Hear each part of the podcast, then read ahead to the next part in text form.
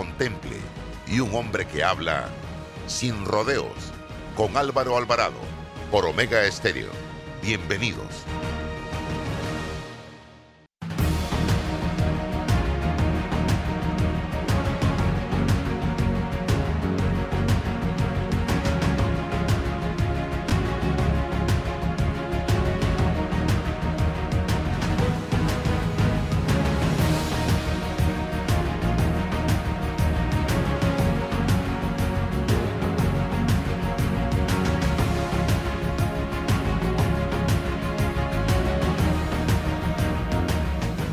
Tal amigos? Tengan todos muy buenos días, bienvenidos. Estamos ya en Sin Rodeos a través de Omega Estéreo en todo el territorio nacional y también en nuestras plataformas de redes sociales, Instagram, TikTok, YouTube, fanpage, Facebook y Twitter. César Relova y eh, Rolando Rodríguez, colega periodista del diario La Prensa, están con nosotros hoy como todos los lunes. Bien, eh, quiero comenzar dedicando un breve espacio a leer un artículo que anoche estaba yo revisando, como es habitual, mis redes sociales y me encuentro, acababa de ser publicado en la página web de rubenblades.com, eh, titulado Preguntas y Respuestas. Rubén acostumbra periódicamente a escribir sobre situaciones tanto nacionales a nivel de Panamá como a nivel internacional. Y en esta ocasión desarrolla una interesante pieza, eh, diríamos, que refleja una gran interrogante que se hace un número plural de la población panameña en los actuales momentos en cuanto al futuro político de Panamá ya faltan aproximadamente dos años y un par de meses para que entremos en la campaña política de cara a la elección del nuevo presidente, alcaldes, diputados, representantes de corregimiento y ya se empieza a, a engrasar un poquito la maquinaria política de cara a estas eh, elecciones. Y esto si tomamos en cuenta que ya comienzan las elecciones internas del panameñismo, que serán en las próximas semanas, en febrero, eh, las elecciones en el PRD para delegados, luego para la Junta Directiva, y por ahí nos vamos. De partido en partido, la recolección de firmas para independientes, que será a mediados de año, comienza. Así que vamos, vamos a ver. Les voy a leer el artículo y luego César Rolando, para que lo analicemos un poco, dice, preguntas y respuestas. Escúchese bien, yo creo que tengo por acá algunos extractos, en, voy a ponerlos en Instagram, de este, este artículo aquí. Aquí pueden buscarlo en Instagram, esto no es de mi autoría, eh, para que no me vayan a demandar ahora, amigos. Dice, con desalentadora frecuencia, en Panamá exigimos respuestas inmediatas y satisfactorias para interrogantes de contenido complejo o cuya contestación responde responsable dependerá de sucesos aún ubicados en el futuro. En cambio, hay preguntas oportunas que no se hacen. Por ejemplo, dos puntos. Abro signo de interrogación. ¿Algún medio le ha consultado a Ricardo Martinelli, coma, si es él, en efecto, la persona identificada como, abro comillas, un alto funcionario de gobierno panameño entre el 2019 y 2014 y familiar, abro comillas, cercano, cierro comillas, de los acusados principales, ya sus dos hijos aceptaron su corrupción, admitiendo ser culpables de aceptar sobornos, lavar y ocultar dinero y actuar como intermediarios del ilícito. Solo falta una pregunta más por aclarar. Abro comillas, Rubén Blades. Ricardo Martinelli, dos puntos. ¿Es usted ese alto funcionario y familiar cercano? Un sí o no es suficiente, dice Rubén Blades.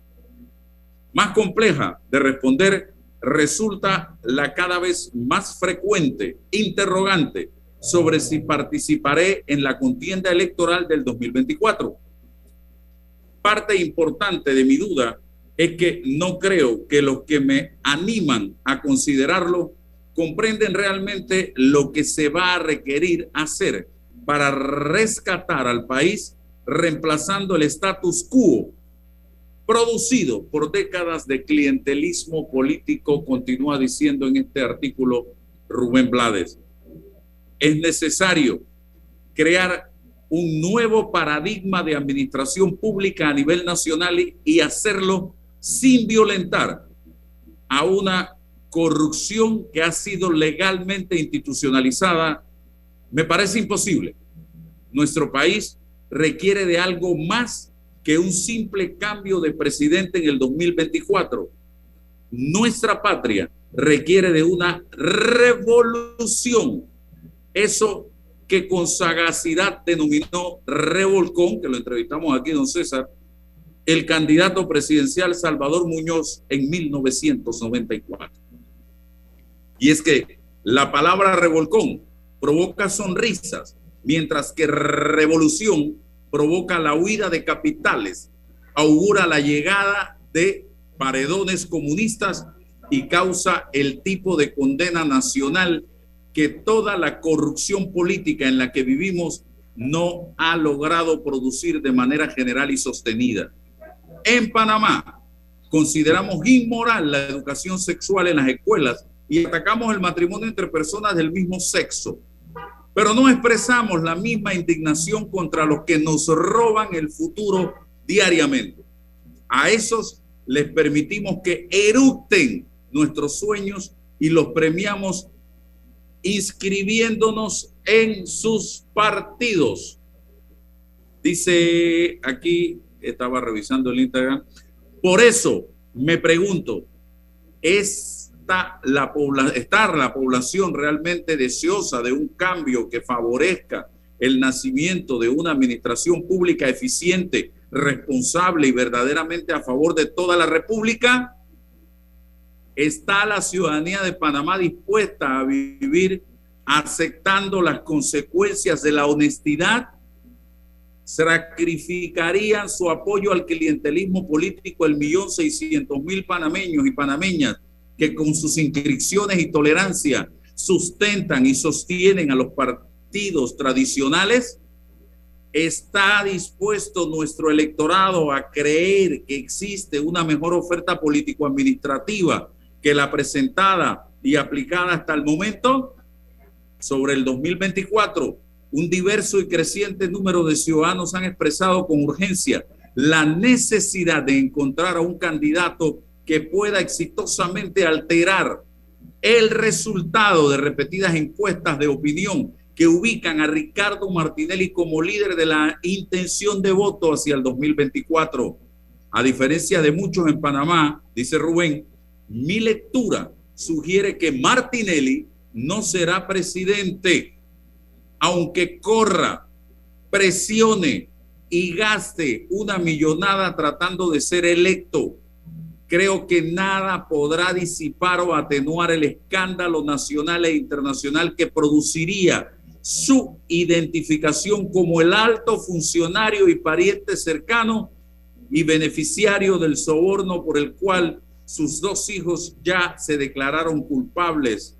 Continúa diciendo Rubén, aunque es posible que Martinelli participe en la contienda del 2024 para blindarse con el fuero electoral, él debe saber que bajo las presentes condiciones, ganar le será imposible. La idea de un presidente que no se atreve a salir del territorio nacional para evitar ser arrestado por corrupto sería imposible de aceptar para los intereses económicos y políticos y sociales locales que una vez contribuyeron a su ascenso al Poder Ejecutivo en el 2014 parte del apoyo electoral de la población a Martinelli se basa en que robó, pero hizo, entre comillas, y que durante su presidencia, abro comillas, había plata en la calle, cierro comillas, pero la situación del 2024 será radicalmente distinta a la actual, una vez terminado el juicio de sus hijos y pronunciada la sentencia en Nueva York.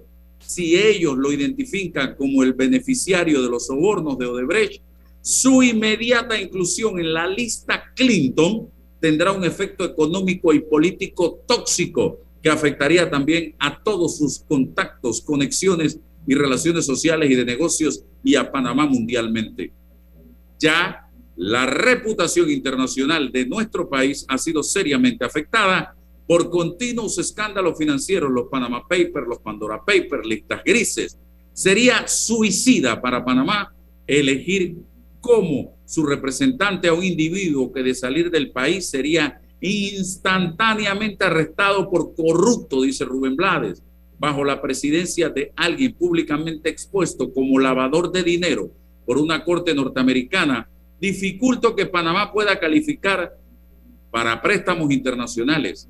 Ninguna entidad financiera atendería tal solicitud, menos ahora que el presidente Joseph Biden, a raíz de la promulgación del CROT Act, declaró que la corrupción representa un peligro para la seguridad de Estados Unidos. Aunque se pueda argumentar que la coyuntura puede ser utilizada para armar casos falsos, chantajear y perjudicar a los que rehusan aceptar órdenes que beneficien el interés del imperio, también podemos afirmar que la notificación del presidente Biden creó el mayor precedente internacional de apoyo para denunciar, enjuiciar y condenar actos administrativos corruptos en países como el nuestro. Es curioso que la proclamación no haya recibido gran difusión en Latinoamérica o Panamá, a pesar de que su efecto cambia las reglas del juego.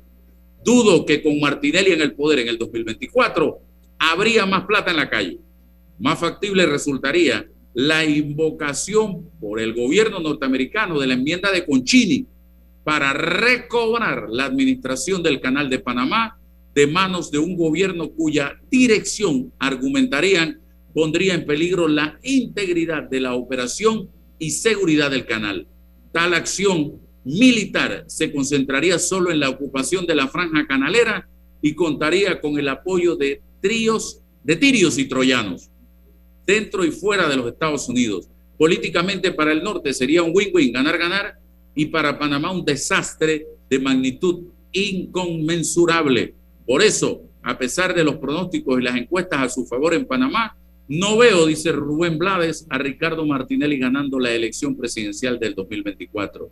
Pero la eliminación del regreso de Ricardo Martinelli al Poder Ejecutivo no resuelve el problema de la corrupción en que vive nuestro país, así como la expulsión de Noriega del poder no produjo la eficiencia y decencia administrativa que la cruzada civilista prometió retornaría a Panamá tan pronto el manejo de la cosa pública pasase al control civil de igual manera, el que Martinelli no resulte presidente en nada altera el actual podrido status quo ni detiene nuestra administración, nuestra administrativamente irresponsable marcha hacia el precipicio. En el 2022 tendremos seguramente una deuda pública de alrededor de 43 mil millones de dólares, o sea, 43 billones de dólares. Nuestro gasto en planilla pública superará los 4 mil millones anuales y el pago de sus subsidios será mayor de 3.500 millones, no menos de 7.500 millones de dólares dirigidos fundamentalmente a mantener el clientelismo político que sostiene la partidocracia política. La Caja de Seguro Social enfrenta un desastre mayúsculo que de no ser resuelto, y nada indica que lo será bajo un gobierno de corte tradicional politiquero, dependerá de la intervención estatal para evitar su desplome.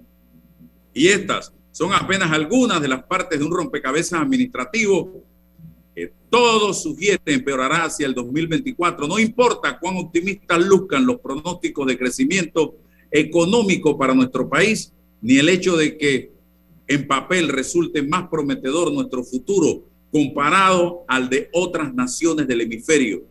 Seguimos votando recursos, malgastando dinero, sosteniéndonos con deuda, sobornando al electorado con puestos públicos innecesarios y evitando el tipo de planificación y de inversión que necesitamos a nivel nacional. La solución a nuestra urgente situación requiere de la reforma integral de nuestros tres órganos administración, de administración, empezando por el judicial. Nada de eso ocurrirá bajo una presidencia PRD, CIDI o panameñista. Alterar el curso de nuestro presente Estado no es tan difícil como algunos consideran. Lo que se requiere para hacerlo es voluntad ejecutiva y apoyo ciudadano.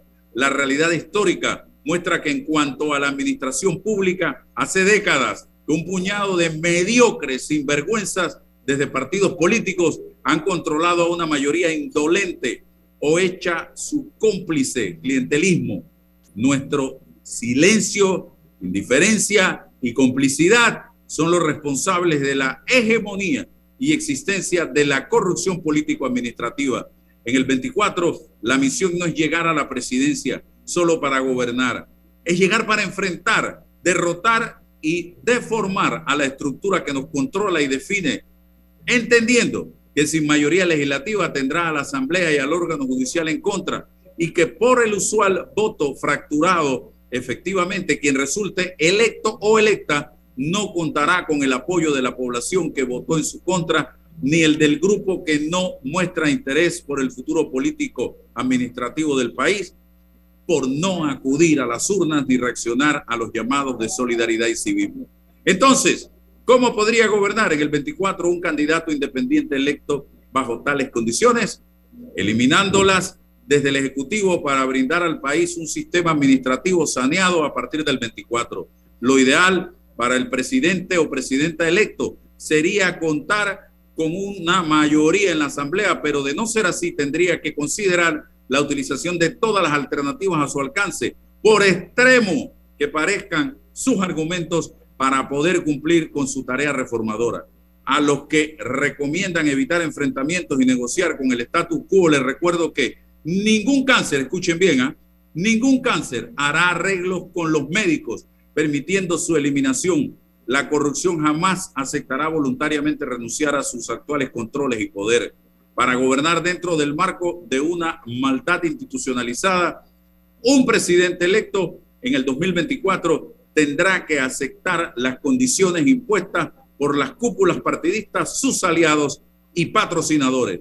Eso haría al nuevo mandatario corrupto por acepción, no importa cuán bien intencionada haya sido su intención original, cuán acertados sus argumentos, cuán claros y posibles sus objetivos. Tal acto defraudaría a la población que votó por él o por ella y certificaría el triunfo del juega vivo al demostrar que sin aceptar aliarse a la corrupción, nada correcto podrá hacerse administrativamente en Panamá. Creo que no debe negociar con la corrupción. Punto. Hacerlo sería aceptar y sostener una enfermedad cívica que ha sido premeditadamente introducida, legalizada e incorporada a nuestros códigos, normas y estructuras administrativas y también a nuestra cultura ciudadana. Alterar décadas de corrupción requerirá de acciones enérgicas y del apoyo de un pueblo que acepta la necesidad del cambio y que está dispuesto a confiar en la capacidad e intención noble de su nueva dirección política. A mi entender, el primordial propósito del 2024 será el de escoger a candidatos o candidatas que lleguen a la Asamblea y a la presidencia para sanear la hoy corrupta y mediocre estructura político-administrativa que gobierna el país y así eliminar sus efectos tóxicos para el interés nacional. ¿Estará el electorado nacional dispuesto a rechazar en el 2024 la venenosa oferta de clientelismo partidista y elegir a un candidato o candidata independiente y a una asamblea formada por independientes para crear un nuevo paradigma administrativo y con él al Panamá que puede ser? Esa es mi pregunta al país. Rubén Blades, 16 de enero 2022. Yo resumo esto de revolcón, revolución, transformación en una sola eh, palabra eh, o en una sola frase. Necesitamos, a juicio de Rubén, una constituyente originaria. Eso es lo que estoy leyendo aquí que haga un cambio estructural, total, de raíz, o un golpe de timón, como decía Ana Matilde Gómez ayer, porque con las estructuras actuales tal y como están y con los procesos democráticos tal y como se plantean en este país, esto no va a cambiar. Simple y sencillamente seguiremos en ese mismo ciclo, en ese mismo círculo, en ese mismo circuito y es cambiar para no, cambiar, simple y sencillamente. Así que ese es lo que yo veo. La única forma, leyendo y resumiendo y analizando este artículo, es precisamente a través de una constituyente originaria que mande para su casa al órgano judicial, mande para su casa a la asamblea y que venga con un nuevo liderazgo, con un nuevo planteamiento, con una nueva estructura, un nuevo país. Eso es mi punto de vista. Yo no sé qué piensa Rolando y César. Adelante, Rolando. buenos días, Álvaro. Mira, el, yo, yo, yo creo que el artículo de, Rubén tiene muchas lecturas. Ciertamente la que tú planteas es, una, porque esto, el, el asunto de, del revolcón eh, es una cosa que sí se necesita en Panamá. Pero veo que Rubén plantea el cambio a través de elecciones. Son unas elecciones, yo diría, un tanto utópicas porque lo que está pidiendo es una revolución a través del voto. Y para eso habría que darle un sacudo, una sacudida a la sociedad panameña, dado que yo encuentro que la sociedad panameña está bastante cómoda con lo que está viviendo, con lo que está haciendo. No, no hay cuestionamientos a los políticos. Así que yo creo que de cierta forma comparte con los políticos actuales una visión. Y esa visión obviamente no es la mejor para el país. Rubén dice que se están destinando 7.500 millones de dólares al pago del clientelismo. Y yo lo veo así también. O sea, cada vez que el gobierno crea un subsidio, está haciendo, está pagándole a los panameños por básicamente quedarse tranquilos en sus casas y no protestar por lo que está pasando yo te voy a pagar parte de tu casa, yo te voy a pagar el gas, yo te voy a pagar la educación, yo te voy a, yo te voy a dar empleo en, en, en, el gobierno. Eh, en fin, o sea, está llevando a la gente a una dependencia del gobierno, que en otros países es lo contrario. Tú lo que quieres es que los gobiernos tengan menos personal y tengamos mucho más entradas a través de impuestos que generan los empleos y, y las empresas. Pero aquí no es así. Entonces, ¿qué plantea Rubén a mi forma de ver? Creo que él está pidiéndole a los panameños que renunciemos al clientelismo. Creo que le está diciendo a, a todos los, los que vamos a votar en 2024 que abramos los ojos, que no vamos por buen camino y que el país necesita un cambio y ese cambio tiene que venir desde adentro. Y eso es realmente lo difícil. Cambiar las estructuras, o sea, pensemos que en la dictadura del 68 hasta eh, la invasión del 90 y del 90 para acá, las estructuras de la corrupción no han sido tocadas. O sea, nosotros vivimos durante, no sé, 40, 40 y pico de años bajo una estructura en la que la corrupción se ha apoderado de buena parte de la institucionalidad del país cambiar eso, eso no toma una elección, no toma dos. Probablemente eh, en las elecciones pasadas se dio eh, la semilla cuando empezamos a elegir diputados eh, independientes.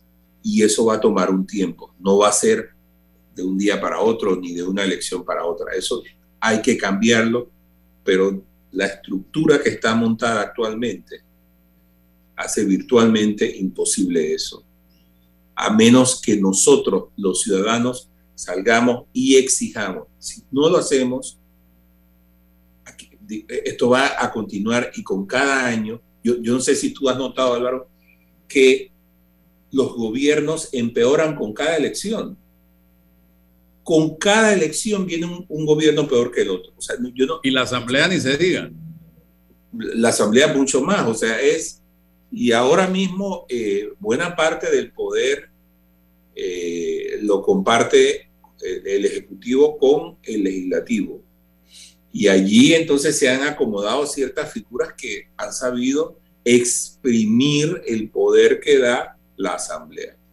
Así que yo sí creo que hay, hay una oportunidad, que eso va a ser para un día, de un día para el otro. Eso no lo creo porque llevamos con nuestras estructuras décadas y hay mucha gente cómoda con eso. Tenemos segundas generaciones del PRD que heredan puestos, eh, figuras que son hijos de funcionarios que ya no están en la palestra pública, pero poco a poco se han ido incorporando y vemos que hay una especie como de herencia política en la que algunos van tomando los puestos, los cargos y la influencia de sus padres. Así que yo sí creo, eh, Álvaro, que tenemos una oportunidad en el 24, tenemos que hacerlo porque este país ya no resiste. Hay una cosa que a mí me tiene sumamente preocupado y parece que los gobiernos no se dan cuenta de eso o, o quieren ignorarlo, y es la, la, el problema mayúsculo que va a haber con la caja de seguro social. O sea, aquí cuando eso reviente, no va a haber gobierno que resista las protestas en las calles. ¿Sabes lo que es ver a todos los viejos, a todas las personas con, incapacidades por pensiones y este tipo de cosas en las calles solicitando el dinero de su pensión? No, eso, no lo aguanta ningún gobierno. Y aquí nadie se lo ha tomado en serio. Son miles de millones de dólares que hay que eh, meterle a la caja de seguro social. Y aquí están pensando en alcaldes en subirse los salarios a 15 mil dólares. Yo no entiendo, o sea, no entiendo. Aquí voy con César.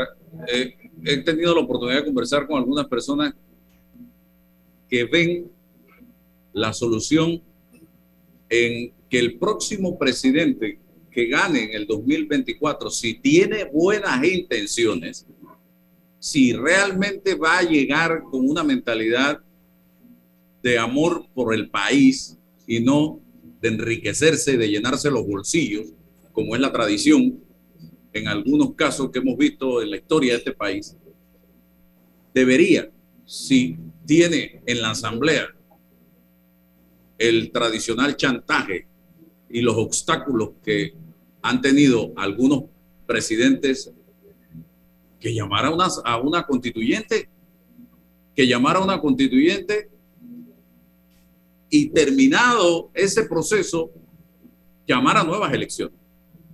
Hay quienes plantean esa posibilidad, que ese sería un mecanismo para eh, comenzar ese proceso de desinfección, de saneamiento del país, porque si seguimos en el mismo carrito que hemos venido desde 1989, diciembre hasta la fecha, esto no va a cambiar, estimados amigos. Entonces, César Relova, le doy la oportunidad para que usted también analice.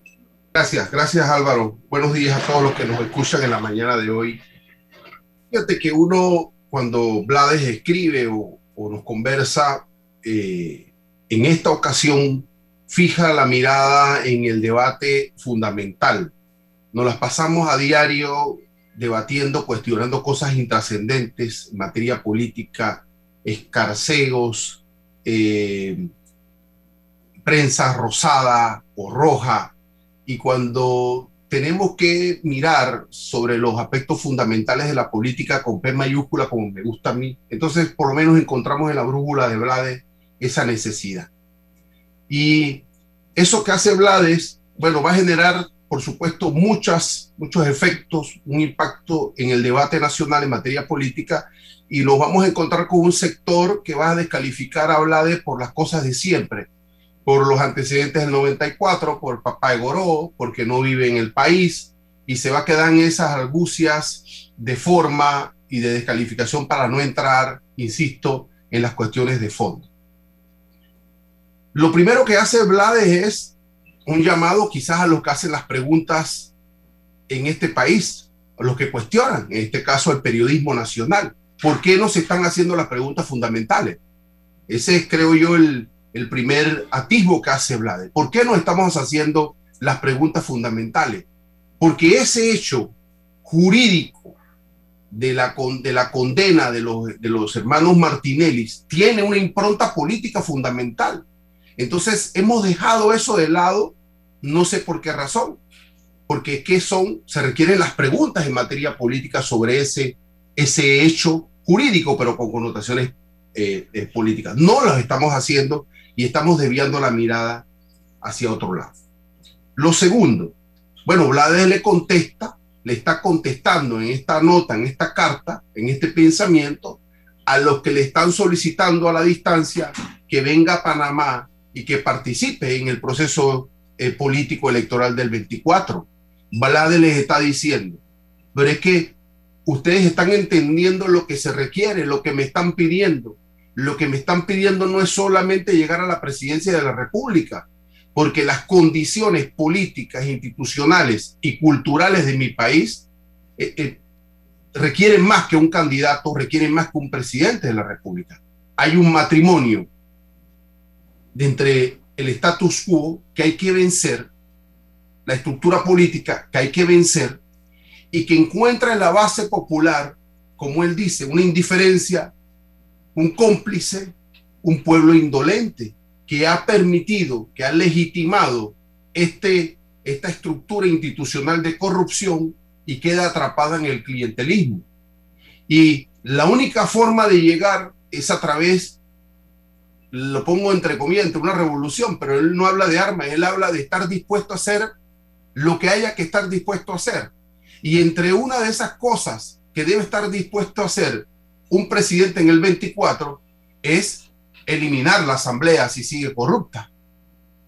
O sea, eh, eso es lo que interpreto del concepto de revolución y de sacrificio de la forma sobre el fondo, porque no hay posibilidad bajo este status quo de un proceso constituyente, porque hemos fallado, del llamado a que, el, a que el quo, el poder constituido, el gobierno de turno, los que estén vayan a ceder los espacios a un proceso constituyente original. Es que ese status quo no lo va a permitir y no lo ha estado permitiendo.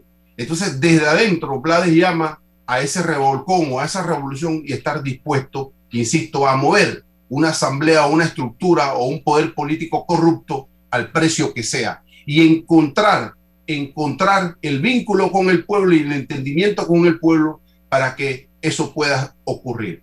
Otras cosas, otras opiniones, si los gringos van a llegar a invadirnos o a a activar la, de, la, enmienda de Conchini porque un candidato sea presidente del 24, bueno, eso es más complejo todavía. Tendríamos que, que mirar esa posibilidad, pero no vamos a estar dispuestos bajo ninguna condición a hacerlo. las opiniones sobre lo que pueda ocurrir. Aplaudirlo. exacto, también. Lo que pueda ocurrir si el señor Martinelli llega a la presidencia o no, qué ocurre con el mercado, qué ocurre con la economía. Bueno, esos son temas ya muy, de, opiniones muy personales y especulaciones que de verdad que no vale. Pero sí, insisto, es la contestación que hace Vlade a estos que lo están llamando y lo están necesitando para que participe en el 24. Es muy complejo, creo que, que el debate es interesante y, y rescato de todo esto es que fija en el ideario nacional la ver, el verdadero debate, el verdadero debate y el cumplimiento de los roles de cada uno en todo lo que nos está ocurriendo. Y es a través de las reglas democráticas que se está planteando, porque él lo aclara. Y dice eh, con mucha exactitud los riesgos que significa hablar de revolución como tal. Se ahuyenta eh, la inversión, una serie de situaciones que se producen cuando se habla de revolución. Entonces, hay mecanismos. Panamá tiene fórmulas para en un momento determinado eh, si él que llegue a gobernar en el 2024 llega con buenas intenciones y con el apoyo popular y ve una asamblea corrupta, decirle a través de las reglas democráticas, ustedes conmigo no funcionan. Una corte o un órgano judicial que no funciona y que no administra justicia correctamente, también hay los mecanismos para hacer los cambios necesarios de manera democrática. Así que eh, aquí está abierto, repito, una pieza muy interesante para el debate, para el análisis y de un hombre que ama este país. Porque si hay algo que yo tengo que reconocer de Rubén Blades, y lo digo hoy, lo dije ayer y lo seguiré diciendo mañana, él fue un verdadero servidor público en el momento en que tuvo la oportunidad de ocupar un cargo. ¿A qué me refiero? a que estuvo cinco años en el ejercicio de funciones desde la, en ese momento el, el, IPAD, luego Autoridad de Turismo. Hoy todavía tenemos, estamos cosechando algunas de las semillas que sembró desde ese puesto. Se entregó a ese puesto durante cinco años a través de un salario que recibía. No se presentó en ningún evento internacional ni nacional como artista, dedicándose de lleno y nadie lo puede acusar de haberse robado un centavo, a pesar de que cuando vino el siguiente gobierno, 2014, 2010, no, 2009, 2014, buscaron y buscaron y buscaron para tratar de armarle un expediente a Rubén Blades en la Autoridad de Turismo de Panamá. Que es un hombre de carácter difícil, lo es. Cada uno de nosotros tiene un carácter tiene una personalidad, un hombre preparado, un hombre que tiene un reconocimiento internacional, un hombre que ama el país. Esas son algunas de las características que no le podemos negar a Rubén Ley y que está siempre enterado de lo que está pasando en Panamá. Pero Rubén también habló de los riesgos que representaría escoger a el señor Martinelli como presidente de la República. Lo dijo Rubén, ¿ah? así que para que no me vayan a demandar, lean el artículo. Y él habla allí de por qué los periodistas panameños, y ya tuvimos la oportunidad en un momento dado, tuvimos, me refiero a periodistas, yo no estaba allí, no le han preguntado al señor Martinelli a quién se refieren los hijos cuando hablan de un familiar cercano que estuvo en el poder en el gobierno 2009-2014? Esa es la gran interrogante que hay que hacerle directamente al señor Ricardo Martinelli. Es lo que plantea Rubén Blay en este artículo y las repercusiones que pudiera tener si se llega a conocer que el funcionario de alta jerarquía familiar cercano en el poder de 2009-2014 sea él. Para un país como el nuestro, si él llega a ser presidente de la República en el 2024.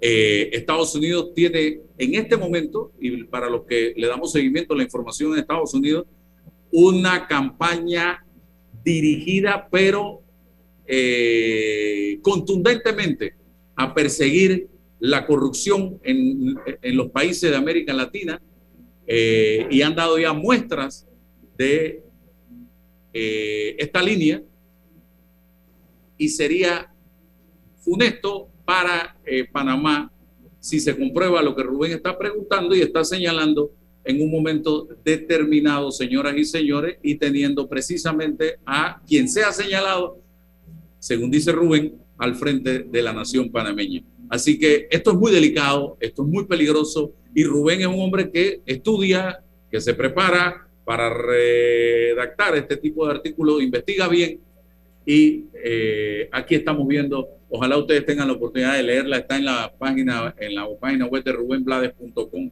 Eh, Rolando.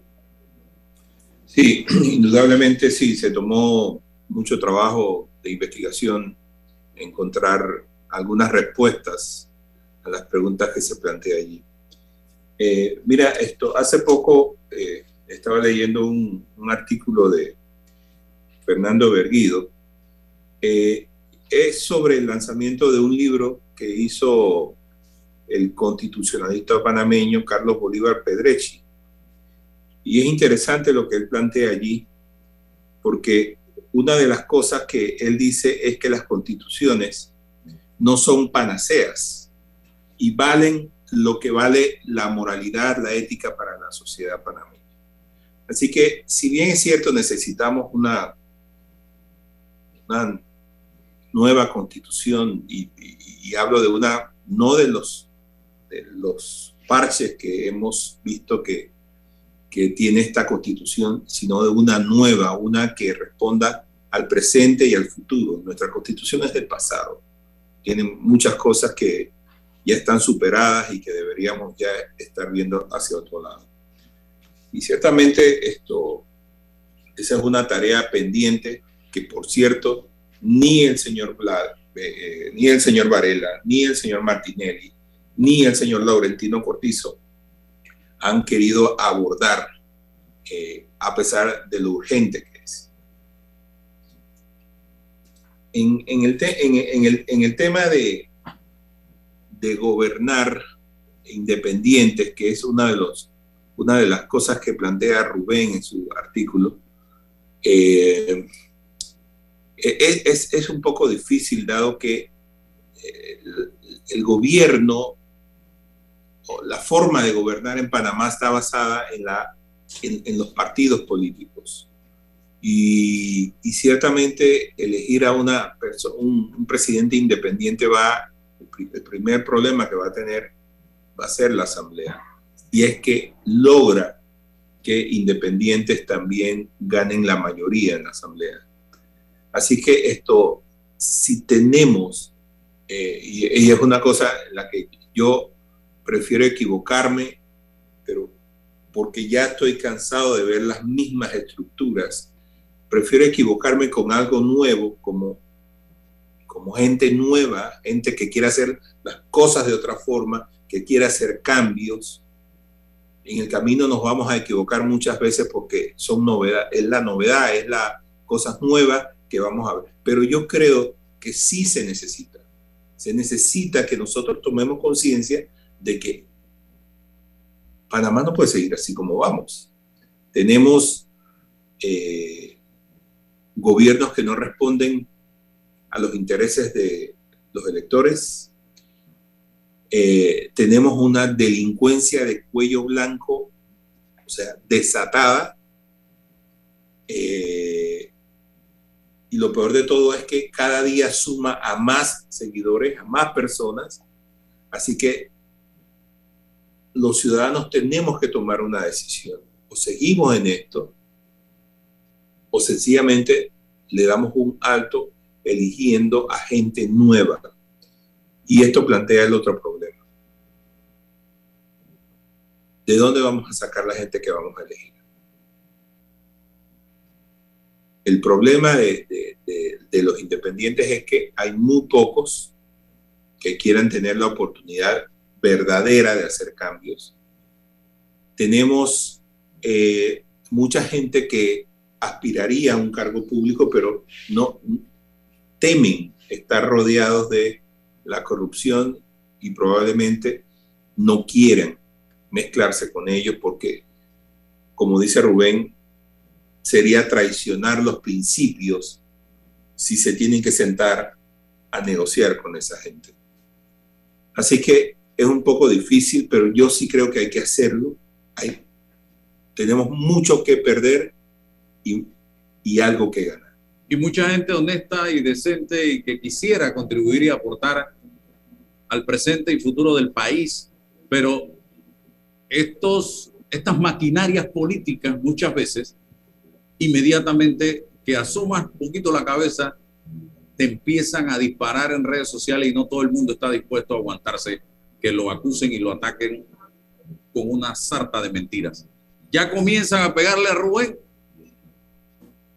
Acabo de recibir allí de una persona a quien eh, le tengo aprecio. ¿Qué moral tiene Rubén? Rubén tiene toda la moral del mundo, señores, para escribir eso y mucho más. Así que por ahí no es el camino. Atacando a Rubén no es el camino. El camino es tratando de ver cómo se hace el trabajo de sanear a los partidos políticos. Primero que todo, estas estructuras hay que empezar a limpiarlas, a sanearlas, a transformarlas. Eso es lo que hay que hacer, reconocer que hay un problema, pero no ahora Rubén es Satanás, satanizar a Rubén Blades porque escribió esto. Ya verán, por ahí, eso eh, deben estar preparando el material para poner a Rubén hasta de pedófilo. Ustedes van a ver, eso va a, pasar, porque esa es la, estrategia y la mecánica eh, que utilizan desde los call centers muchas veces para destruir a quien dice la verdad, señoras y señores. Así que eh, yo, espero que lean y, analicen esto, porque esto no es para hacerle daño a nadie. Esto es una gran verdad lo que se está planteando allí y lo pone sobre la mesa para un debate. ¿sí? Bueno, no sé si es una verdad, porque es que, es que precisamente... Es la verdad de él, o sea, es la verdad de él y eso bueno, Qué bueno que lo dices, pero no es, no, sé, no es una verdad absoluta, es un punto de vista de él eh, y, y lo dije al principio. Lo primero que va a ocurrir es esto, pero ¿cuál es la reacción que debemos tener? No caer contestando si Rubén es moral o inmoral o tiene derecho o no. No, no, no, no, porque es que desviamos la atención y ha sido históricamente la estrategia, o sea, quedar ahora en el debate de la descalificación o no. Me, parece que es que siempre caemos en lo mismo, o sea, ya está propuesto el pensamiento. Bueno, vamos a debatir el pensamiento. Fíjate que, que es tan interesante porque ¿cómo hacemos, no? ¿Cómo hacemos con, con nuestro pueblo? Porque hay que preguntarle a nuestro pueblo, a ese cuerpo genérico, pero que está allí. ¿Estamos dispuestos a vencer el clientelismo? estamos dispuestos a, acompañar un candidato en un proceso que no sea necesariamente de cinco años, porque es que nuestro, nuestro pensamiento es que cada cinco años es el momento, el espacio y el tiempo en que vamos a poder resolver nuestros grandes problemas. Y eso sí es una falacia, porque se trata de un proceso cultural, de un proceso social, de un proceso político, de un proceso económico, que no, que no se resuelve en el proceso electoral, bajo ninguna circunstancia, que vamos a encontrar nuevos liderazgos, pero dentro de ese proceso y dentro de esa convicción. Es decir, el proyecto nacional de refundación del Estado no dura cinco años, ni se resuelve en cinco años. Y, y, pero, ¿qué handicap tenemos? Una clase empresarial, no toda, por supuesto, pero históricamente ha compartido la corrupción con los liderazgos políticos. Este, estos son nuestros proyectos y el resto, bueno, maestros y profesores que no quieren ir a dar clase por las razones que sea. Un grupo falsifica documentos. Esos son los formadores de nuestra juventud. Entonces, bueno, partidos políticos que hoy están discutiendo quién se gasta la plata. La oposición que debiera hacer la está haciendo hablar desde allá afuera. Eh, o sea, el, el discurso de oposición, el discurso de la política, del debate, lo está haciendo otro panameño que está afuera, pero no lo está haciendo la institucionalidad política del país. Pero, insisto, en lo único que yo creo que, que, que, hay que insistir es que esto no es un problema de cada cinco años, bajo ningún concepto. Es un proceso de, de mayor alcance, más general, y se requieren vasos comunicantes para eso, para conversar con nuestro pueblo, conversar con nuestros profesionales intelectuales, el papel de la intelectualidad en esto y por supuesto la clase pujante y empresarial. Entonces, y la clase política que es actor. ¿Hacia dónde vamos? ¿Quién nos dirige? Es o son las interrogantes que yo la, le, acoplaría al discurso de Vlad. Mira, César, te voy a decir una cosa. Yo, sí, indudablemente el discurso de, de es un punto de partida para abordar temas importantes. Y yo creo, francamente, que todos, eso incluye a los partidos políticos actuales, PRD, Cambio Democrático, todos tienen que sentarse con la sociedad civil y organizar lo que queremos ser y trabajar hacia ese rumbo. Nosotros no lo estamos haciendo. Cada vez que llega un gobierno, mira, llegó el, el, el PRD y dijo, este proyecto no va, este proyecto no va y este tampoco y se perdieron millones de dólares en esto, es que nosotros tenemos que tener claro una hoja de ruta hacia dónde vamos a ir. Sentarnos y discutir. Estos son puntos que no importa qué partido político gane las elecciones. Esto se tiene que hacer. Y lo tiene que hacer el PRD, o lo tiene que hacer el panameñismo, o lo tiene que hacer el, el independiente que gane, porque esto es lo que queremos ser como país. Pero actualmente nosotros no llevamos un derrotero claro andamos erráticos. O sea, es, es inversión de tiempo, de los diálogos que ha organizado el gobierno. Ahí hay cosas muy valiosas que hacer. Cosas en las que deberían estar sentados todos los partidos políticos. Es como el, la discusión del, del código electoral en el que participa la sociedad y participan los políticos. Y, y, y, se llegan a algunas conclusiones que al final, bueno, que no sean todas las que se vayan a, pero por lo menos hay un, una, Rolando y Álvaro, yo me atrevo a perder un almuerzo con ambos, que en tres días vamos a estar discutiendo no lo que Blades dijo, sino si podemos cantar patria o no la debemos cantar, si eh, Pedro Navaja eh, fue el que la mató, porque es que, ese es el problema de este país. ¿eh? En tres días ya no vamos a estar hablando de esto, vamos a estar hablando de otra cosa. Un país portátil. Si, Blades es buen artista o no buen artista, si lo mata en la primera escena, si no lo mata en la segunda escena. País portátil. Bueno. Ese es el país que tenemos. Bueno, pero vamos a mantener el discurso sobre estos ítems para que tú veas. Y mira el tema de los partidos políticos. Hoy día se están matando entre ellos internamente. Lo que está pasando en cambio democrático, se están matando por la dirección de este colectivo político. Eh, quienes caminaron juntos ahora no se pueden ver a millas de distancia. Ahora. Eh, ahora. exacto. Eh, en el panameñismo, hace un par de meses atrás, los dos que aspiran a la presidencia se abrazaban. Hay fotos hablando, eh, hablando bien el uno del otro. Hoy escuche usted lo que está pasando en ese colectivo político.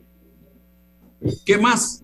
Porque el Partido Popular, ahí está el señor Brea que hoy regresa al partido solo, yo creo que va, mi secretaria va a encontrar allá dentro de ese partido político. El partido de Muñoz ¿Dónde está? El porque es de Muñoz.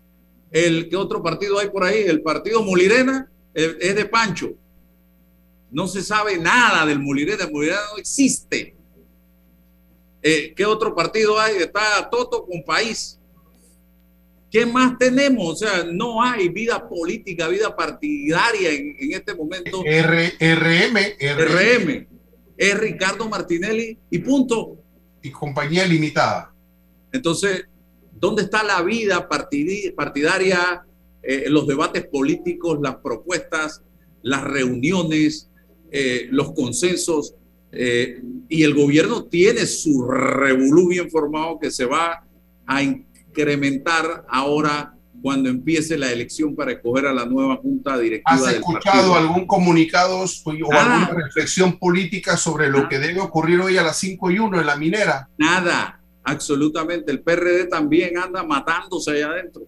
Así que aquí lo que dice Rubén es muy cierto en materia también de eh, política, señoras y señores. No estemos ahora con la descalificación, porque lo que tienen que hacer es empezar a ver para adentro cómo resolver sus propios problemas para después salir ya con una nueva estructura sana a la calle. Otro tema que quería hablar rapidito, porque tengo que irme al cambio ya en los minutos finales, el tema de los medicamentos, Rolando y César. Es increíble lo que está pasando con el precio de los medicamentos en este país.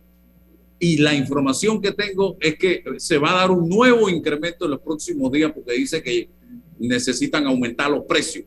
En un país donde si nos ponemos al análisis medicamento a medicamento, cuidado, es uno de los países donde más caras están las medicinas en América y en Europa, España nos da salsa en materia de precio de medicamentos. Yo conozco gente que va a España a comprar medicina para un año y, con lo que le queda pagan los pasajes.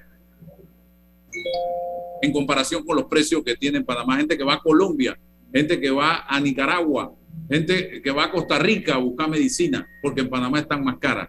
Entonces, ¿por qué no hay un gobierno que se atreva a enfrentar este tema como debe ser, en beneficio de la población panameña? Es la gran interrogante que yo me hago. Yo voy a tratar de localizar al director de Acodeco, César, a ver si lo tenemos, porque a ver qué vamos a hacer con relación a este tema, porque ya la gente no aguanta eh, el precio que tienen los medicamentos. Mira, el fin de semana estuve averiguando 10 tabletas de Alegra, un antihistamínico antialérgico en Panamá, 33 dólares. 74 tabletas de Alegra igualitas en Amazon, 26 dólares. Imagínese usted. Entonces, esto es, esto es un abuso lo que están cometiendo. No sé si quiere decir algo, Rolando, breve. Sí, esto, esto es un, un viejo tema. Yo realmente empecé a darme cuenta de eso cuando empecé a tomar medicinas. Recuerdo que me recetaban cardioaspirina y yo compraba eso, al principio costaba, no sé, 7 dólares, 8 dólares, por eh, una dosis de 30 días. Y un buen día, pues uno de mis hijos me trajo cardioaspirina de Estados Unidos y me trajo dosis para un año y costaba exactamente lo mismo que costaban 30 pastillas en Panamá. Tuve la oportunidad en una ocasión de ir a Europa, me quedé sin pastillas para, para, para la presión, eh, fui a una farmacia en España y efectivamente, como dices tú, o sea, por una fracción he comprado, he comprado eh, dosis para dos meses y todavía me sobraba dinero de lo que yo compraba acá para dos semanas. O sea, me, hay un problema ciertamente aquí en Panamá con las medicinas. Eh, y yo te estoy hablando de medicinas de uso común, diarias, o sea, cardioaspirinas, estas cosas que son ya, ya se están volviendo incomprables. Entonces, ¿quiénes son las personas más vulnerables? Son las personas de la tercera edad que tienen que comprar medicina, así como, como yo y como otras muchas más. Y resulta pues que no se pueden conseguir, digo, sí se pueden conseguir, pero a un precio que francamente la persona tiene que decidir si come o, se toma la... E, exactamente, o sea, y, aquí nadie hace absolutamente nada por regular un mercado que evidentemente, eh, si, haya, si, si, hay algo que agradecería a la población, no es que le regulen el, el precio del huevo o el precio del arroz, no, son las medicinas. Ese es un mercado en el que hay que meterse y, y, ver qué es lo que está pasando allí. Es, estudiar qué es lo que está pasando. Y luego decirnos, no, lo que pasa es que en Panamá es más caro por esto y por esto y por esta razón. Muy bien. Entonces podemos entonces entender eso. Pero en este momento no me, yo, yo, no, yo no me puedo explicar cómo es unas pastillas que en, Panamá cuestan 50 dólares, en Europa cuestan 18 dólares. No, hay, no hay una razón eh, que, que, que, nos lleve a pensar que es, una, eh, es por alguna situación coyuntural en Panamá. Y cuando tú ves entonces que la Caja de Seguro Social, que es el mayor comprador, o el sistema de salud, que es el mayor comprador de medicinas en Panamá, cuando tú ves los precios respecto a lo que se paga en la farmacia por las mismas medicinas, tú te das cuenta de que hay flexibilidad para eh, eh, aflojar un poco el precio de las medicinas aquí en Panamá. Pero bueno, es una cosa que es libre mercado y seguramente las farmacéuticas están viendo la oportunidad de, de, incrementar sus ingresos. Pero francamente, ya en Panamá tenemos que empezar a preguntarnos si nos morimos o comemos, porque medicinas están... Y ahora que tú dices que van a aumentar de precio, no sé, esa es materia de preocupación debería ser en la Asamblea, pero nadie se preocupa César. Cuando uno escucha a los teóricos así, a los, a los intelectuales hablar, es que vivimos en un estado social y de derecho. Bueno, ¿de cuáles sociales están hablando?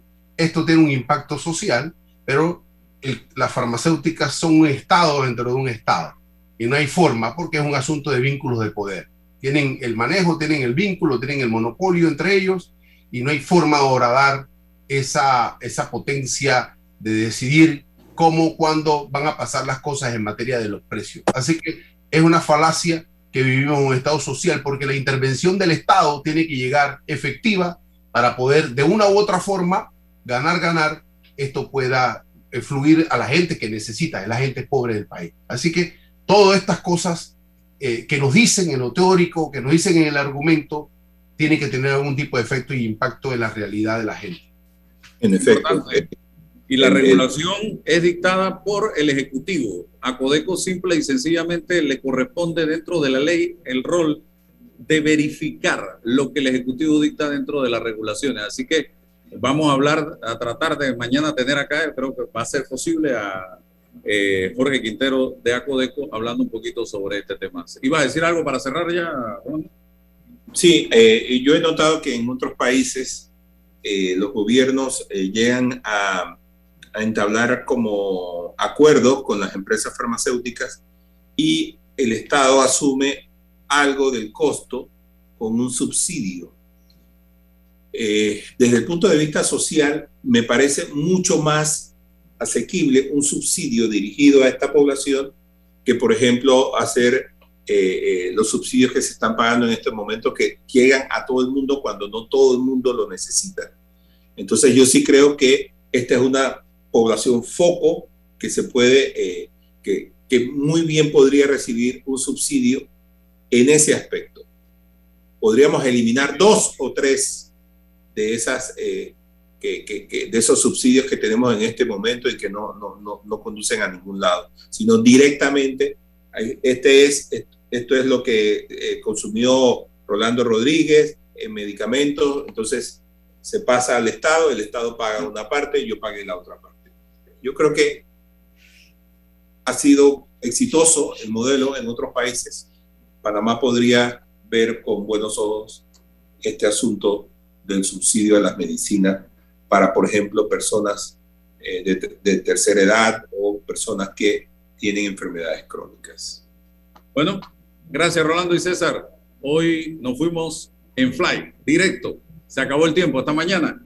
Hasta Chao. La información de un hecho se confirma con fuentes confiables y se contrasta con opiniones expertas. Investigar la verdad objetiva de un hecho necesita credibilidad y total libertad. Con entrevistas que impacten, un análisis que profundice y en medio de noticias, rumores y glosas, encontraremos la verdad. Presentamos a una voz contemple y un hombre que habla sin rodeos con Álvaro Alvarado por Omega Estéreo.